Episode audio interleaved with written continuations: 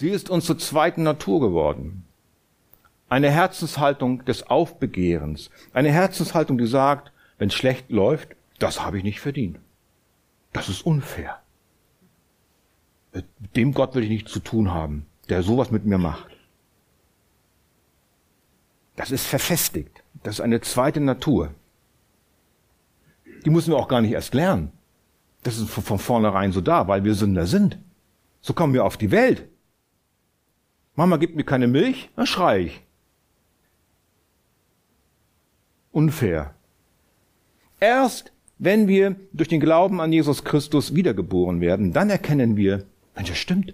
Wir haben ja wirklich nichts verdient. Wir, soll, wir wollten nicht so leben, wie Gott es wollte. Wir haben das gerechte Urteil verdient, das unsere Sünde verlangt, die ewige Verdammnis, den ewigen Tod. Und das muss gelernt werden. Das will unser stolzer alter Mensch einfach nicht wahrhaben. Wir leben immer noch in diesem Irrglauben, in dieser Illusion, in dieser Selbstlüge. Im Herzen bin ich gut. Ich habe eigentlich, eigentlich habe ich nur Gutes verdient. Und alles, was schlecht ist, habe ich nicht verdient. Diese Lektion muss also gelernt werden und Gott verbindet das mit dem Erlernen auch von Gehorsam. Gott prüft. Deswegen heißt es auch, Gott, dass Gott sein Volk prüft.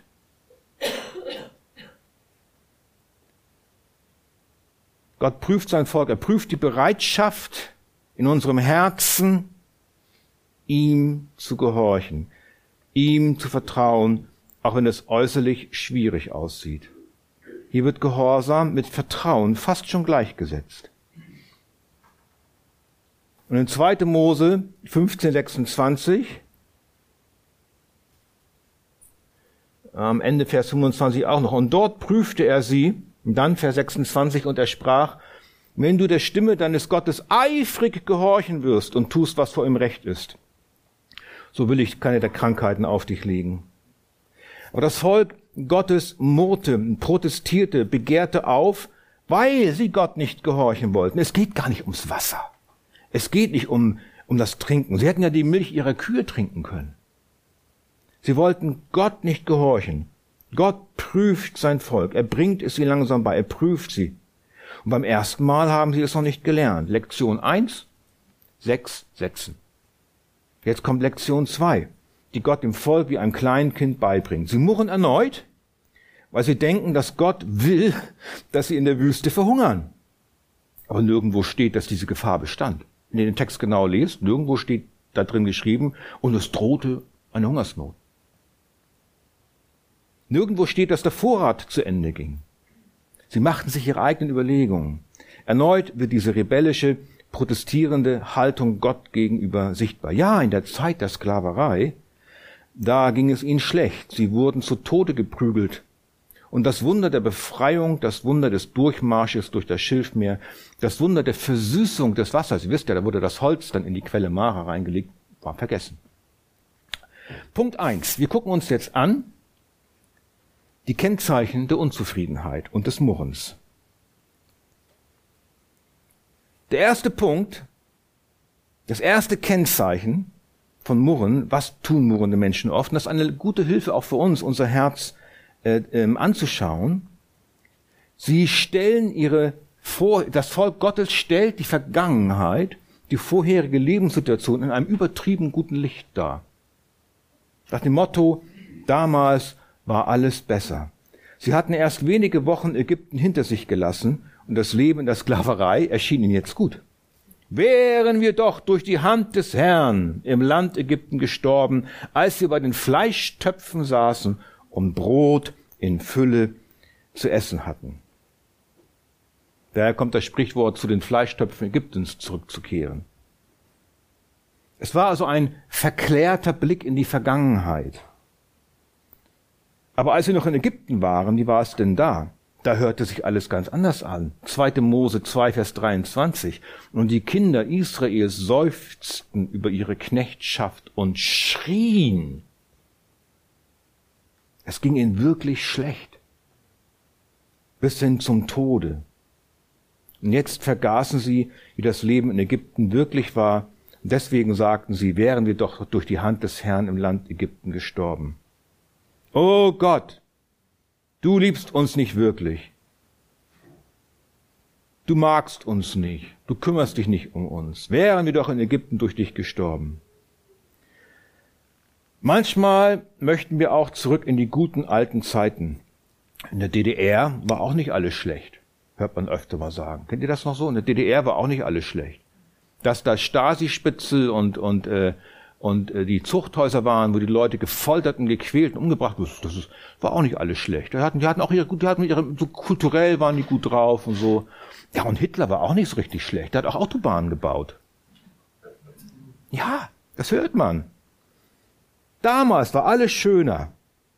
Damals waren die Kartoffeln dicker, die Äpfel waren saftiger, das Wetter war schöner. Wann wird es wieder endlich Sommer, wie er früher einmal war? Rudi Carell. Ja, früher war alles besser. Du musst nicht 80 Jahre oder älter sein, um so zu denken. Das geht auch schon in jungen Jahren so.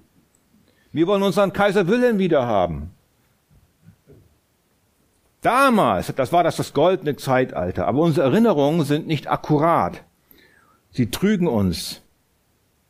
Ein goldenes Zeitalter, ihr Lieben, hat es nie gegeben seit dem Sündenfall. Nur im Garten Eden, bevor die Sünde Einzug hielt, da sprach Gott, es war sehr gut. Hier, da müssen wir mal die Augen aufmachen, gibt es kein goldenes Zeitalter. Das sehen wir auch in unserer heutigen Zeit. Ja, in zehn Jahren werden wir zurückblicken und sagen, heute, das war super. Jemand hat mal gesagt, wenn du heute dazu neigst, über vieles zu maulen, dann hast du das in den sogenannten guten alten Zeiten vermutlich auch getan. Israel verfälschte die Vergangenheit. Das hatte Methode in ihrem Herzen. Muss man sich mal vorstellen. Unvorstellbar aus der Sklaverei, aus dieser Sklaverei befreit. Und sie wollten zurück in diese Sklaverei, um bei den Fleischtöpfen zu sitzen. Sie wollten zurück in die Gosse. Der verlorene Sohn wurde gefunden und er wollte zurück zu den Schweinetrögen. In das alte Leben. Wer von euch will in das alte Leben zurück, bevor er Christ wurde? Doch, keiner meldet sich. Ja, ich habe mir Gedanken machen müssen. Niemals zurück. Ich bin entschieden zu folgen Jesus. Niemals zurück, niemals zurück. Werden das Lied nachher noch singen. Ja, das Herz des Volkes Gottes war noch nicht verwandelt. Sie hatten das noch nicht begriffen. Es war noch nicht durchgesickert.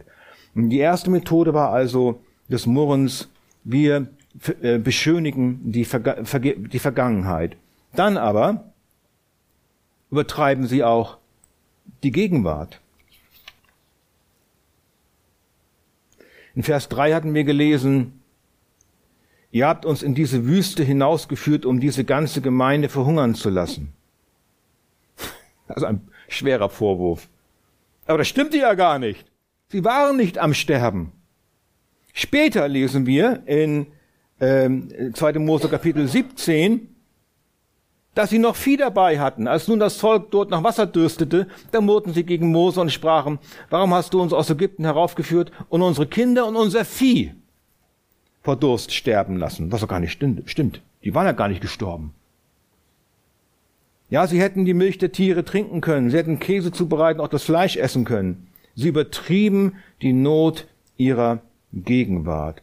Und im Psalm 78 heißt es, ähm, genau bezogen auf die Situation des Volkes Gottes hier in der Wüste mit dem Murren. Sie versuchten Gott in ihrem Herzen. Das ist es. Sie versuchten Gott in ihrem Herzen. Es ist eine Herzenssache. Indem sie Speise forderten für ihre Gelüste. Und im Psalm 78 weiter, da aßen sie und wurden völlig satt. Er gewährte ihnen, wonach sie gelüstet hatten. Sie hatten ihre Begierde noch nicht gestillt und ihre Speise war noch, in, war noch in ihrem Mund. Sie dramatisierten also, sie übertrieben. Kennzeichen der Übertreibung sind Worte wie immer, immer, dauernd, nie, nie bekomme ich was Gutes, immer geht's mir schlecht, immer, nie. Wenn ihr auf solche Worte stoßt, dann wisst ihr, hier stimmt irgendwas nicht. Das sind so übertriebene Worte, womit man andere Dinge kaschiert. Ich habe schon alles versucht. Nie geht es gut. Da muss man gucken, was da los ist. Da stimmt etwas mit dem Herzen nicht.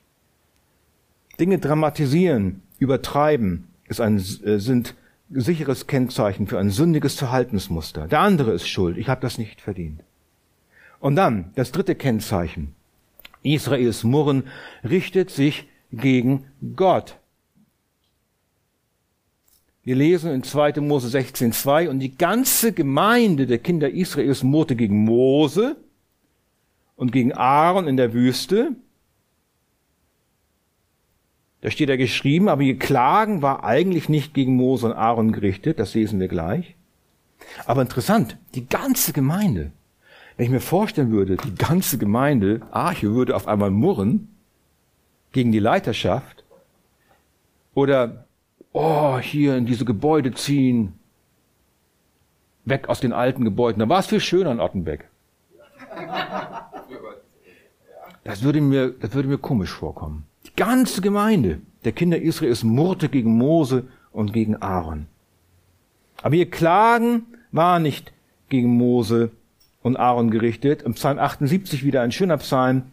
Dennoch fuhren sie fort, gegen ihn zu sündigen und den Höchsten zu erzürnen in der Wüste. Sie versuchten Gott in ihrem Herzen, indem sie Speise forderten für ihre Gelüste. Ihre Empörung brachten sie vordergründig vor Mose und Aaron. Aber in Wirklichkeit war ihre Empörung gegen Gott gerichtet. Also wenn du deinen Protest, deine Empörung vor deinen Mann, deinen Chef, deine Frau, deine Eltern, deine Gemeinde bringst, dann ist drüber nachzudenken, ob dieser Protest sich nicht doch gegen Gott richtet. Unsere Unzufriedenheit ist kein Kavaliersdelikt, sondern schwerwiegende Sünde. Und Mose und Aaron sagen, was sind wir, dass ihr gegen uns murrt? Mit anderen Worten, äh, greift uns doch nicht an. Wir versuchen zu leiten. Äh, wir haben euch nicht hierher gebracht. Gott hat das gemacht. Euer Murren, Vers 8, richtet sich nicht gegen uns, sondern gegen den Herrn. Da deckt es Mose auf. Das ist eine Überführung durch den Heiligen Geist. Dein Murren, mein Murren im Leben richtet sich gegen Gott. Wir meinen, ähm, Grund unserer Klage, unseres Jammerns, wenn es uns schlecht geht, sind die ungehorsamen Kinder, die nervigen Eltern, das fehlende Geld, die große Arbeitsbelastung, die Schwere der Erkrankung, die ich habe und viele andere Dinge. Doch Vers, dieser Vers hier, 16.8, rückt unser Kopf, unser Herz gerade. Euer Murren richtet sich nicht gegen uns, sondern gegen den Herrn gegen den, der Himmel und Erde geschaffen hat. Nicht gegen Mama und Papa, nicht gegen die Kinder, nicht gegen die Glaubensbruder, Glaubensschwester, sondern eine, es ist eine Herzenseinstellung Gott gegenüber. Wir sagen damit, Gott, du hast eigentlich keine Ahnung. Du checkst das nicht, wie es mir wirklich geht. Und ich glaube auch nicht, dass du das irgendwie wirklich hier alles in der Hand hast. Und das zeigt an, dass mit meinem Herzen, dass man, dass man in der Beziehung zwischen mir und Gott was nicht stimmt. Ja, und als Christ würde ich sagen, dass in der Beziehung zwischen mir und Jesus was nicht stimmt.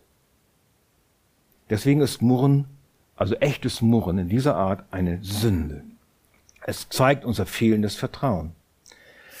Wir haben uns jetzt die Kennzeichen von des, des Murrens angeschaut. Das waren die Vergangenheit schönreden, die Gegenwart übertreiben und gegen Gott murren. Nun schauen wir uns an, wie wir das loswerden können. Wie werden wir diesen Geist der Unzufriedenheit los? Schluss mit dem Murren. Punkt zwei. Wir brauchen die innere Überzeugung, dass Gott uns versorgt. Ich meine, es ist ja bewundernswert, dass Gott trotz dieser Aufmüpfigkeit des Volkes sein Volk mit Segen in Überfluss beschenkt. Viermal heißt es in unserem Text, Vers 7, 8, 9 und 12, Gott hörte das Murren der Kinder Israel. Noch ein Beweis übrigens dafür, dass es gegen ihn gerichtet war. Doch Gott hörte nicht nur, er versorgte sie auch. In äh, Vers 12, unserem Abschnitt, da sagt Gott, ich habe das Murren der Kinder Israels gehört, sage ihnen, zur Abendzeit sollt ihr Fleisch zu essen haben und am Morgen mit Brot gesättigt werden, und ihr sollt erkennen, dass ich der Herr, euer Gott bin. Daran erkennen wir, Gottes Versorgung ist nicht knauserig. Er ist nicht sparsam. Er ist nicht geizig. Er ist nicht kleinlich. Vers 4. Ich will euch Brot vom Himmel regnen lassen. Vers 12. Ihr sollt mit Brot gesättigt werden. Seine Versorgung ist immer ausreichend und in Fülle. Niemand wird Mangel haben. Er sandte Wachteln für einen Tag, gab ihnen 40 Jahre lang Manna. Auch wieder Psalm 78. Und er gebot den Wolken droben und tat die Türen des Himmels auf und ließ Manna auf sie regnen zur Speise und gab ihnen Himmelsbrot Brot der Engel aßen sie alle. Das ist die schöne Luther-Übersetzung. Brot der Engel. Er sandte ihnen Speise in Fülle. Er ließ wehen den Ostwind unter dem Himmel und erregte durch seine Stärke den Südwind und ließ Fleisch auf sie regnen wie Staub und Vögel wie Sand am Meer. Mitten in das Lager fielen sie ein, rings um seine Wohnung her. Da aßen sie und wurden sehr satt. Es war genug da, um Millionen Menschen zu ernähren. Am sechsten Tag war sogar doppelt so viel da, weil am siebten Tag sollten sie ja nicht sammeln. Das war ein Wunder des Herrn, welche Geduld er mit ihnen hatte. Sie mussten ihm nur vertrauen. Sie konnten ja nicht einfach einkaufen gehen. Sie mussten glauben, vertrauen, dass Gott allein sie versorgt. Und dieses Vertrauen sollte geschult werden, indem sie nur so viel sammeln sollten, wie es für einen Tag nötig war. Nicht hamstern. Das ist heute ja so eine Mode, ne? Hamstern. Und wie schon gesagt, ein Goma sind 2,2 Liter. Das ist schon eine ganze Menge für eine Person am Tag. Und in Vers 19 bis 20, Gott sprach zu ihnen, niemand soll etwas davon übrig lassen bis zum anderen Morgen. Es sollte also auch aufgebraucht werden am gleichen Tag. Und dann kommt es, da haben wir das Thema Gehorsam. Aber sie gehorchten Mose nicht. Und damit gehorchten sie Gott nicht. Denn etliche ließen davon übrig bis zum Morgen. Sie wollten äh, sammeln, was aufbewahren für den nächsten Tag. Aber dann kommt die Quittung, da wuchsen Würmer darin und es wurde stinkend. Und Mose wurde zornig. Ja, das sollten Sie auch in der Wüste lernen. Gott sagt, ich gebe euch nicht Manna für ein Jahr im Voraus, sondern nur so viel, wie du benötigst. Wir wollen oft hingegen einen lebenslangen Plan Versorgung und Sicherheit bis ans Lebensende, heute schon. Sicherheit ist eine Illusion.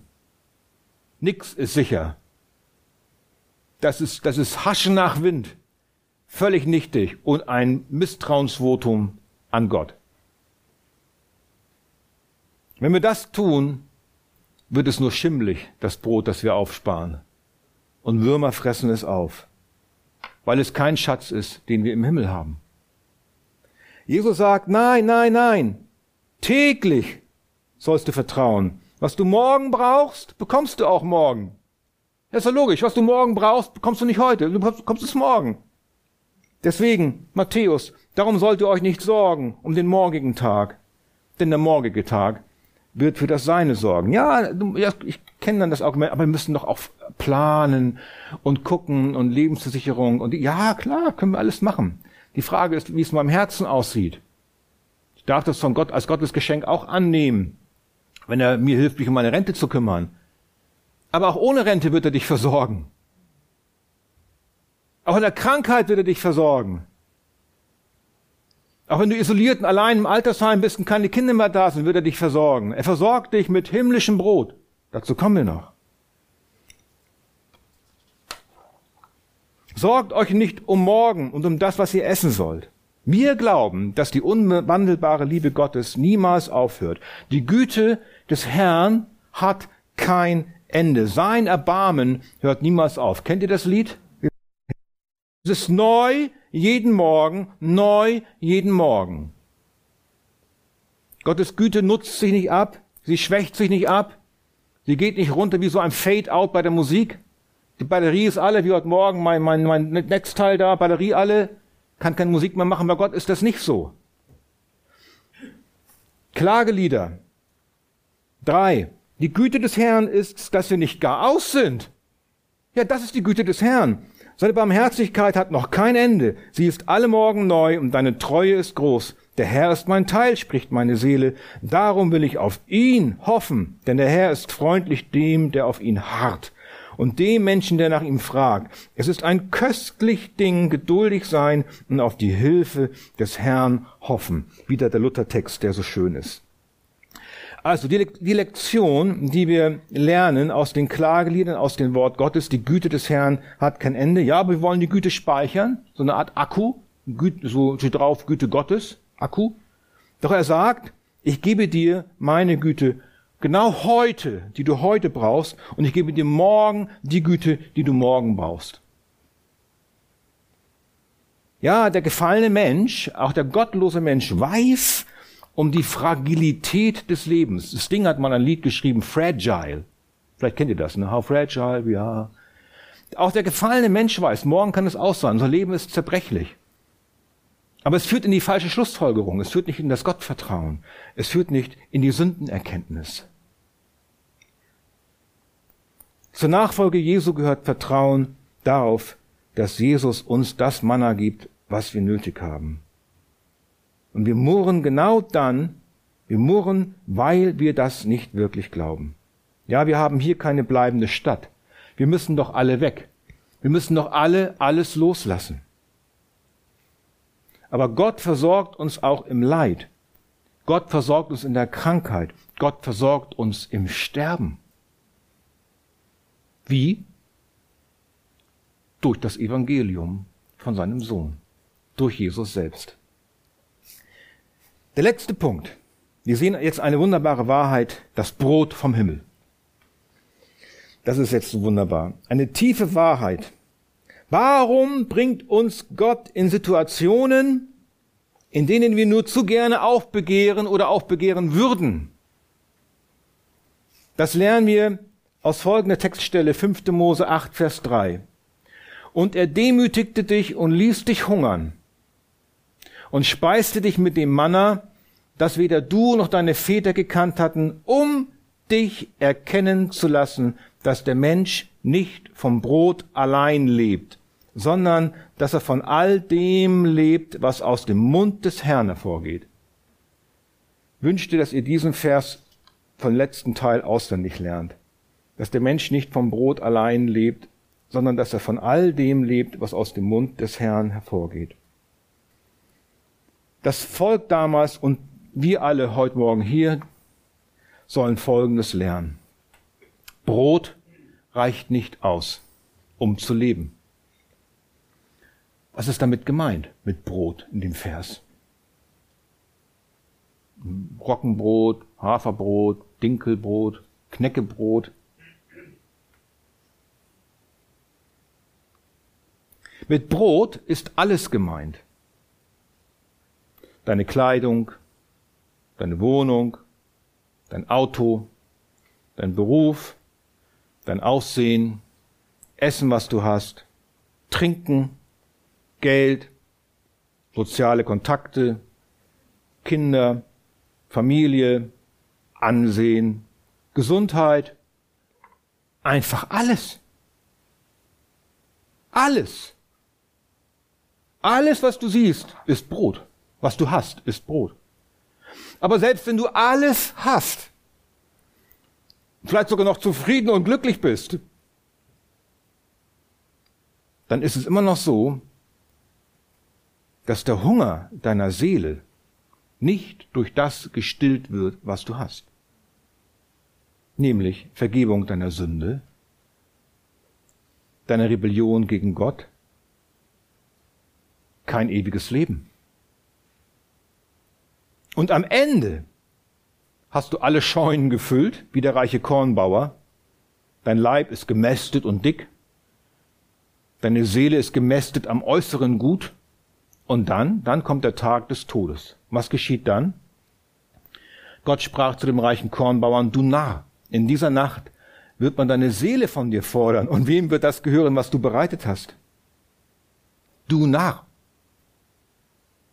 sind die Narren, die glauben, dass der Mensch allein vom Brot lebt.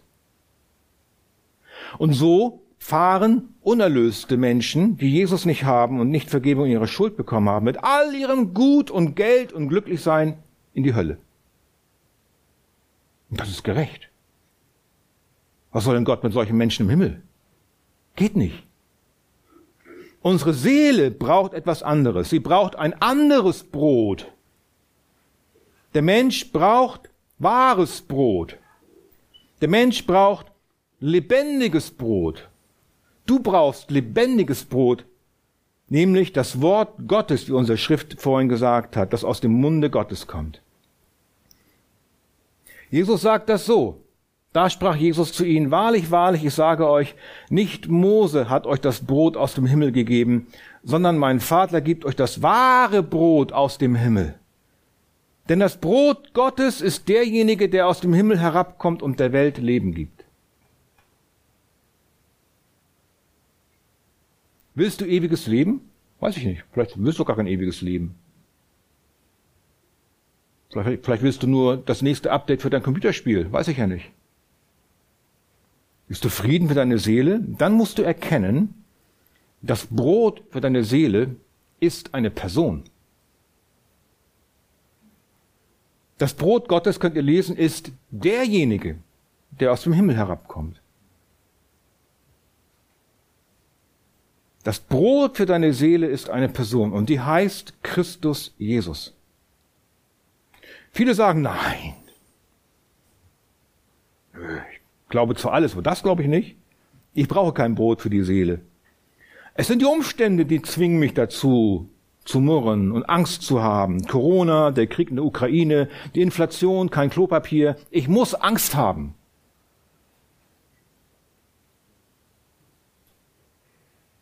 Nein, musst du nicht. Also jedenfalls davor musst du keine Angst haben. Ja, du musst Angst haben. Es ist gut, wenn du Angst hast. Du musst Angst haben vor dem Gericht das auf dich wartet, wenn du unerlöst stirbst. Das wird schlimmer als alle noch denkbaren Killerviren und Kriege in unserer Welt. Denn dann wartet ja gerechterweise die Hölle auf mich. Unser Herz kann, unser Herz ist so trügerisch, so böse, es kann so verstockt sein, so tot, so verloren, so selbstbezogen, so selbstgerecht, dass es Angst haben will. Um sich nicht beugen zu müssen. Ich verharre in meiner Lebensangst. Ich vertusche meine eigene Sünde und Schuld, das eigene Versagen. Ich mache andere verantwortlich für meine eigenen charakterlichen Defizite, indem ich daraus eine Erkrankung mache, für die man nichts kann. Das ist der leichte Weg. Dann brauche ich mich nicht zu ändern. Ich kann so bleiben, wie ich bin. Ich kann weiterhin die Umstände, die Gesellschaft, die Welt, Gott und das Universum verantwortlich machen für meine Lebensangst, für mein Versagen. Du hast vielleicht aufgrund äußerer Umstände auch Lebensangst laufend mit solchen Leuten in meiner Praxis zu tun mittlerweile. Und dann sage ich immer nur, du hast eigentlich wirklich gar keine, du hast keine wirkliche Angst. Du hast wirkliche Angst doch gar nicht kennengelernt. Denn dann müsstest du mit deinem rebellischen und unbeugsamen Herzen vor dem Gericht erzittern. Lebensangst ist auch Unglaube. Ein Murren, eine Art des Aufbegehrens. Willst du also wirklich Friede im Herzen, der ewig ist? der wächst, einen ewig wachsenden Frieden, Freude im Leid, unabhängig von äußeren Umständen, wirst du wirklich Befreiung aus der Sinnlosigkeit deines Lebens, echte Änderung deiner Lebenssituation, aussteigen aus deiner verstaubten Ecke, in der du jeden Tag sitzt und nicht nach vorne kommst. Keine Verantwortung übernehmen für dich und deine Familie. Willst du das nicht mehr? Dann erfahre, dass diese Veränderung in deinem Herzen nicht außen beginnt, sondern innen drin, in deinem, in deinem Herzen. Wenn die Veränderung an der Außenwelt stattfinden muss, damit es alles, wenn meine Angst weggeht, dann kannst du lange warten. Das wird nie passieren. Dann kannst du mal wegen auf die Malediven fliegen, aber die gehen ja auch unter. Das nützt alles nichts. Oder auf Hawaii bricht ein Vulkan aus. Ne, gibt diese Filme da, ne? Echte Änderung fängt in meinem Herzen an. Und nun kommt's. Und Jesus weiß das ja alles. Und Jesus sagt, nun hört man die folgenden Worte. Jesus spricht zu ihnen, murrt nicht untereinander. Oh, die haben auch gegen Jesus gemurrt. Und er sagt, murrt nicht. Und dann sagt er folgendes. Hört, jetzt saugt diese Worte auf. Wahrlich, wahrlich, ich sage euch. Wer an mich glaubt, der hat ewiges Leben. Ich bin das Brot des Lebens. Eure Väter haben das Manna gegessen in der Wüste und sind gestorben. Dies, damit meint er sich selbst, ist das Brot, das aus dem Himmel herabkommt. Man könnte auch sagen, dies ist das Brot der Engel, das vor euch steht. Damit, wer davon isst, nicht stirbt. Ich bin das lebendige Brot, das aus dem Himmel herabgekommen ist. Wenn jemand von diesem Brot isst, so wird er leben in Ewigkeit. Das Brot aber, das ich geben werde, was ist denn das? Ist mein Fleisch, das ich geben werde für das Leben der Welt. Darum sprach Jesus zu ihnen, Wahrlich, wahrlich, ich sage euch, wenn ihr nicht das Fleisch des Menschensohnes esst und sein Blut trinkt, so habt ihr kein Leben in euch. Wer mein Fleisch isst und mein Blut trinkt, der hat ewiges Leben. Und ich werde ihn auferwecken am letzten Tag. Denn mein Fleisch ist wahrhaftig Speise und mein Blut ist wahrhaftig Trank. Wie mich der lebendige Vater gesandt hat und ich um des Vaters willen lebe, so wird auch der, welcher mich isst, um meinetwillen leben. Dies ist das Brot, das aus dem Himmel herabgekommen ist. Es ist nicht wie das Manna, das eure Väter gegessen haben und sind gestorben. Wer dieses Brot isst, also Jesus, der wird leben in Ewigkeit. Wow! Niemals gab es einen Menschen, der solche Worte gesagt hat. Diese Worte sind Leben. Ist sie. Daher iss, trinke Jesus, nimm ihn in dir auf, glaube an ihn mit deinem ganzen Herzen. Und wenn das passiert, wenn du das tust, passiert Folgendes. Da hatte, welcher viel gesammelt hatte, kein Überfluss. Und welcher wenig gesammelt hatte, hatte keinen Mangel. Jeder, der Jesus ist, jeder, der ihn trinkt, ihn aufnimmt, bekommt das volle Maß der Vergebung des ewigen Lebens, der Vergebung der Sünden und das ewige Leben. Niemand bekommt mehr als der andere. Keiner bekommt weniger als der andere. Daher ist das Brot des Lebens, ist das lebendig gewordene Wort Gottes. Lies die Bibel, hör die Predigt, komm in die Gemeinde, vor allem aber nimm Jesus in dein Herzen auf. Wie esse ich nun Jesus? Wie trinke ich ihn? Uns wird oft vorgeworfen, genau aus diesem Grund dieser Verse, wir haben so eine Blutreligion. So eine Art modernen Kannibalismus. Die essen ihren Gott. Ja, das ist so. Völlig verrückt. Das, kann, das ist natürlich, ähm, das kann man nur verstehen, wenn man, das, wenn man wiedergeboren ist und das geistlich betrachtet. Wie esse ich Jesus? Wie trinke ich ihn? Indem ich ihm meine Sünde bekenne und um Vergebung meiner Sünden bitte.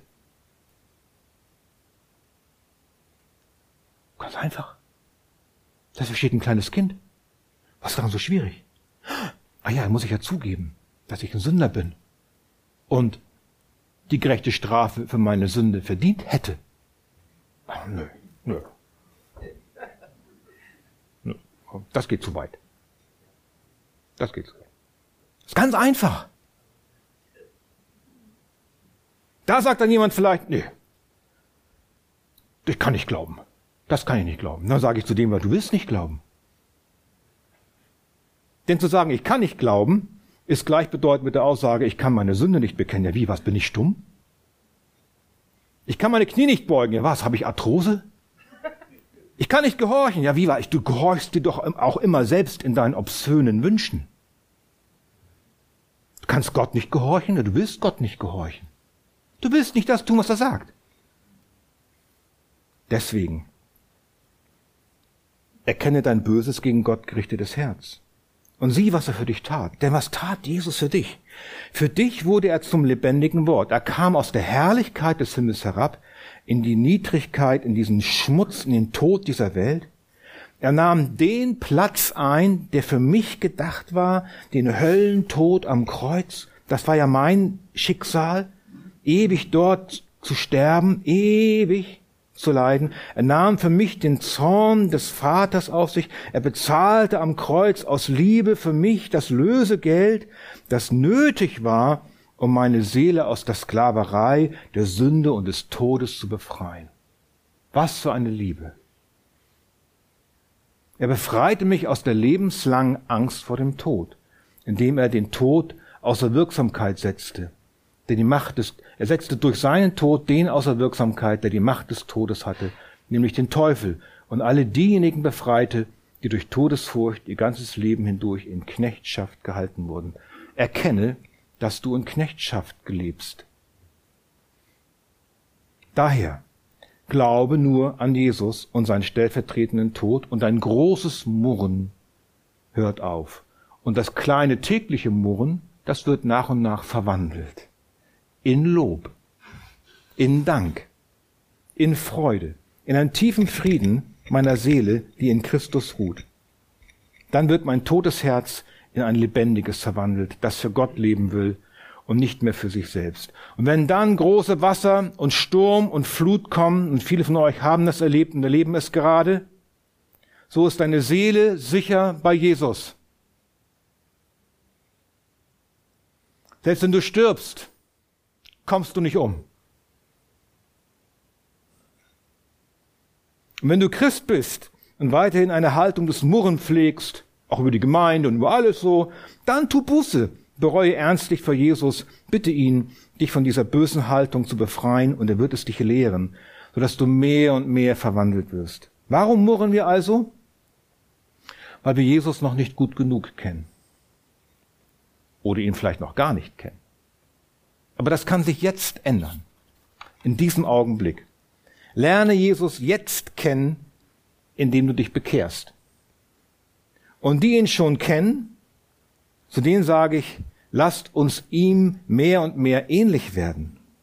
In beiden Fällen ist es ein Segen für dich, deine Familie, deine Umgebung. Ein Segen, der in die Ewigkeit mündet, in das ewige Leben fließt und nie aufhört und Gott verherrlicht.